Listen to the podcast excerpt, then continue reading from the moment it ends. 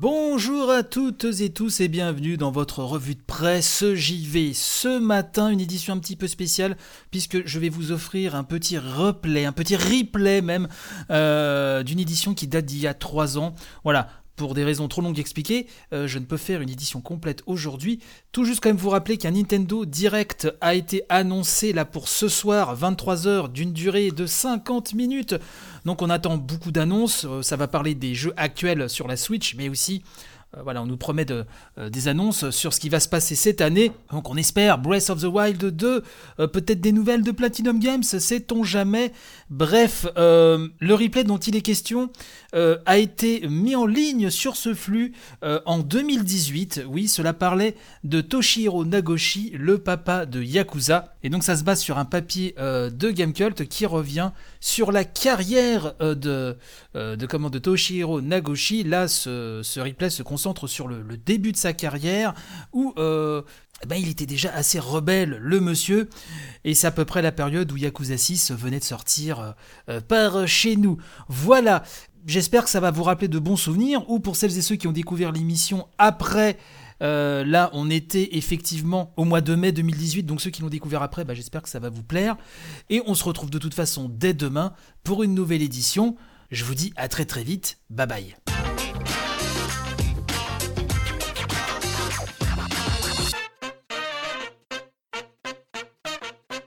Arcade Whisky Costard Toshiro Nagoshi, le mauvais garçon de Sega. C'est ainsi qu'est titré un excellent article premium hein, euh, chez Gamecult, hein, un article signé Victor Moisan. Alors bien sûr, comme toujours, avec les articles premium, je ne vais pas euh, vous résumer tout ce qui est dit, juste vous résumer grosso merdo ce qu'il y a dans le premier tiers. C'est passionnant. Alors, euh, qui est Toshiro Nagoshi? Eh ben, C'est le papa notamment de la saga Yakuza, euh, mais pas que. Mais ce dossier euh, est en ligne puisque le sixième volet des aventures de Kazuma Kiryu eh ben, vient de débouler en Europe. Vous savez, Yakuza, c'est une série vraiment qui m'est très chère, que j'aime beaucoup, que je défends depuis le premier numéro.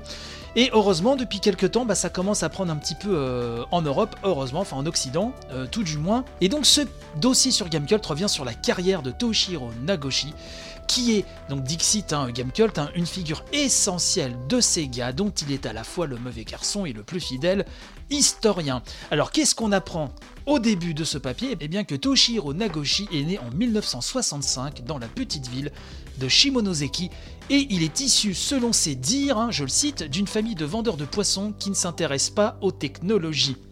Alors, euh, le jeune Toshihiro trouve refuge dans les salles de cinéma et les films des années 70 hein, particulièrement influenceront son œuvre et plus particulièrement, bien sûr vous vous en doutez, la saga Yakuza. On apprend que donc euh, Monsieur Nagoshi monte à Tokyo, hein, euh, étant jeune homme, pour étudier le cinéma, et il obtient un diplôme à l'Université des Arts et du Design. Peu de temps après, il est embauché par Sega L'industrie, nous dit-on, est alors avide de talents capables de brouiller la frontière entre jeu et 7ème art. Nagoshi entre chez le géant du jeu vidéo en tant qu'illustrateur, chargé de l'apparence des personnages, des décors et des effets, mais fait très vite parler de lui lors d'une réunion mémorable. En effet, en pleine réflexion sur le démo mode hein, d'un titre d'arcade, les pontes du département se font couper la parole par un jeune homme un peu présomptueux, dont les idées font mouche tant elles condensent avec force et simplicité l'essence du jeu qu'ils essayent tant bien que mal de présenter. Le grand patron le félicite et lui demande où il a appris le marketing. Je ne sais rien des enjeux du marketing, mais il m'a semblé que ce dont nous discutions était très proche de ce que j'ai étudié à propos du cinéma, lui répond le jeune homme. On lui confie alors la responsabilité de séquences animées qu'on n'appelle pas encore séquences cinématiques. Ce qu'il faut savoir aussi, c'est que M. Nagoshi débute sa carrière aux côtés du grand Yu Suzuki au sein du mythique studio AM2. Yu Suzuki, alors que je représente pas, hein, quand même, papa de Virtua Fighter, d'Outrun, d'Angon, bref, j'en passe et des meilleurs. Donc Yu Suzuki transmet à Nagoshi une certaine conception du cool nous dit-on, façon Sega. Mélange de vitesse associé au fun, aux couleurs flashy et à la fluidité du gameplay arcade, autant de qualités qu'on retrouve dans le premier titre de Nagoshi en tant que planeur, Daytona USA, ce jeu de caisse complètement dingo qui était sorti en 1994, et qui d'ailleurs est un large succès international Je rappelle que le jeu est développé sur la célèbre carte Model 2 et c'est une prouesse technologique tournant à 60 images par seconde. Alors pour concevoir les circuits, Nagoshi nous dit hein, le, papier de Gamecult, ce chronomètre, tour après tour, note le nombre de fois qu'il vira gauche ou à droite, ainsi que le temps passé à incliner le volant. Il invente de cette manière une philosophie du jeu de course qu'il rapproche de l'écriture musicale, en ce que chaque tour de piste est réglé selon une science de la partition et du groove on retrouve cette même priorité donnée à la sensation sur un registre plus musclé certes, mais qui servira à l'élaboration des bastons du rue de Yakuza, dans le beat'em up Spike Out, hein, sorti en 1998, l'un des titres emblématiques du travail de Nagoshi au sein d'AM2. D'ailleurs, Spike Out, hein, tout comme Scud Race, euh, que j'ai attendu tant d'années sur Dreamcast à l'époque, mais ceci est un autre débat. Porté à l'orée du nouveau millénaire, nous dit-on, Toshiro Nagoshi éprouve le désir de s'affranchir de l'arcade et prend la tête d'Amusement Vision, donc ex-studio AM4, entité formée en même temps que de nombreux studios qui restent dans le giron de Sega, mais qui possèdent, et là c'est important, une organisation beaucoup plus autonome qu'auparavant. Pour briser l'apathie propre aux structures japonaises, il se met à l'écoute de ses employés, leur accorde du repos quand ils traversent des phases difficiles et s'emploie à tirer profit de leur créativité individuelle en bousculant les procédures habituel de prise de décision. oui, Nagoshi à l'époque, ça même moi je ne le savais pas, pourtant je connais un peu la carrière du bonhomme, hein, étant fan de Yakuza, euh, je ne pensais pas que son côté rebelle se manifestait déjà comme ça à l'époque, et donc euh, le papier nous explique que c'est dans cet état d'esprit qu'est conçu Super Monkey Ball hein, en 2001, un party game où l'on dirige une boule avec un singe à l'intérieur à travers un parcours d'obstacles selon un concept proche du mini-golf.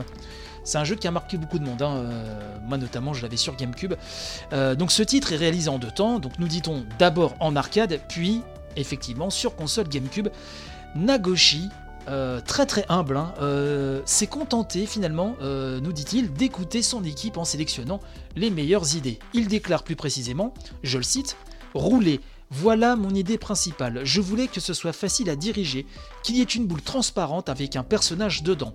La conception des niveaux, les mécaniques et tous les trucs, tout est l'invention des level designers, pas de moi. Le plaisir physique qu'on éprouve à faire rouler la boule ainsi que tous les mini-jeux proviennent de mes programmeurs, tout comme le mode multijoueur à 4. Je n'ai fait que décider de ce qui serait conservé dans la version finale du jeu. Et je trouve ça euh, vraiment tout à l'honneur de Monsieur Nagoshi de ne pas s'approprier comme ça le, succès de, Super Monkey Ball. Et donc on nous dit, euh, et j'arrêterai là, hein, là c'est à peu près à la moitié, même pas la moitié complètement hein, du dossier, euh, sachant que là j'ai déjà évincé pas mal de, passages, on nous dit donc qu'avec Super Monkey Ball, hein, Monsieur Nagoshi entame une période où il se défait quelque peu de l'esprit Sega pour avec un plaisir non dissimulé, se rapprocher du grand rival Nintendo. Donc la suite de ce dossier passionnant euh, à plus d'un titre est à lire sur Gamecult. Essayez de gratter un petit code hein, euh, de lecture, un petit code premium auprès de vos contacts. Bon, si vous faites la demande sur Twitter hein, ou sur Facebook en général, ça s'obtient très très facilement. Et pourquoi pas de vous abonner à l'excellent premium de Gamecult. On ne le répétera jamais assez. Euh, voilà, moi ça me fait super plaisir ce dossier puisque vous imaginez bien que la partie qui m'intéresse le plus, c'est la partie sur la genèse de Yakuza. Alors, je connaissais déjà pas mal de choses pour avoir même écrit à l'époque hein, sur dans IGMAC, pardon, sur le monsieur sur la série Yakuza, mais là on apprend encore de nouvelles choses et c'est vrai qu'entre-temps, il y a eu pas mal d'interviews qui ont été données, euh, dont des extraits savoureux sont compilés dans ce super papier. Euh, donc voilà, c'est à lire d'urgence sur Game Cult.